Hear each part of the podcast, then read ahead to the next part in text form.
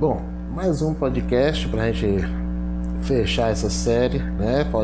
Faltam dois na verdade, vou fazer mais um, esse mais outro podcast para a gente fechar essa série, né? É, um outro momento importante desse período que nós vamos ter aí da Baixa Idade Média e Idade Moderna é o renascimento comercial, ou a revolução comercial. Esse é o primeiro é, grande passo da burguesia em direção ao capitalismo como nós conhecemos hoje.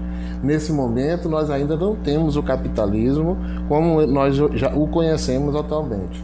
Na verdade, você ainda tem aí uma mistura entre é, o capitalismo e o feudalismo.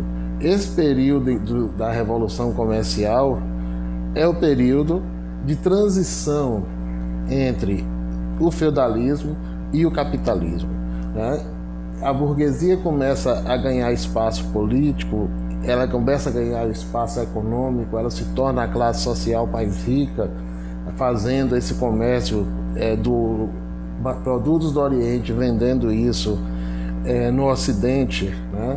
para os senhores feudais e para a própria igreja, nas feiras que foram chamadas de burgos, né?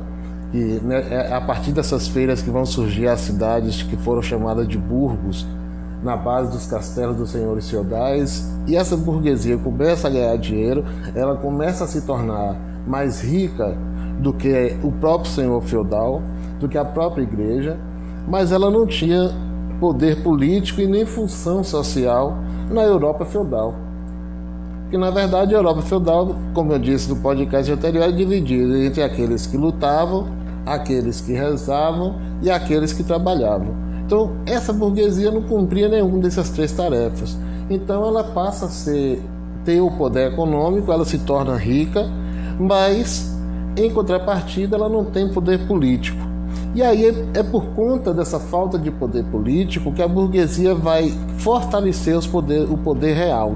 Ela vai criar os estados nacionais, os chamados as monarquias absolutistas, e era absolutista porque o rei tinha poder absoluto, um poder que os teóricos é, burgueses, já em contraposição à Igreja Católica, vai dizer que era um poder divino, os reis se tornavam reis porque era uma vontade de Deus, e aí esses reis passam a reinar sobre é, os outros senhores feudais. Ele passa a ter poder é, divino sobre os outros senhores feudais. Mas quem informa o conselho, né, o que hoje nós chamaríamos de ministros, quem forma esse conselho em torno do rei agora é a burguesia, não mais a Igreja Católica, não mais os senhores feudais. Então, quem vai estar ali sustentando né, o poder desses reis é a burguesia. É ela que vai dar a condução política a esse período que foi chamado de Revolução Comercial ou Mercantilismo. E é nesse período também que se descobre que a Terra é redonda. É bom que a gente lembre disso. É nesse período que se faz, é, Fernão de Magalhães faz a primeira viagem né, ao redor da Terra. Ele sai de Portugal, contorna o continente americano e sai na Ásia. É nesse período que Cristóvão Colombo faz uma viagem por acreditar que a Terra, a terra era redonda.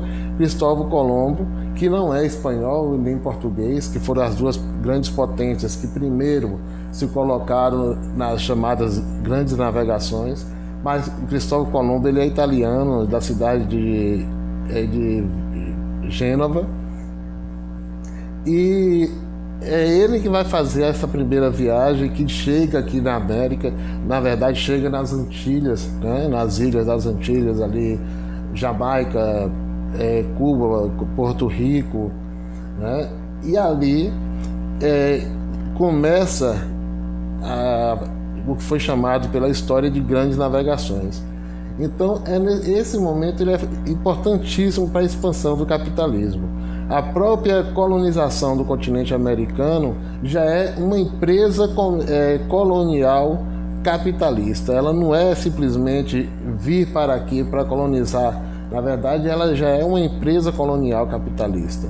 Tanto os ingleses que chegaram na América do Norte, quanto os espanhóis que chegaram na América do Sul, é, Central e na América do Sul, quanto os portugueses que vieram para a terra que hoje nós chamamos de Brasil, né, já desenvolveram é, empresas comerciais, né, empresas com caráter capitalista no processo de colonização do continente americano.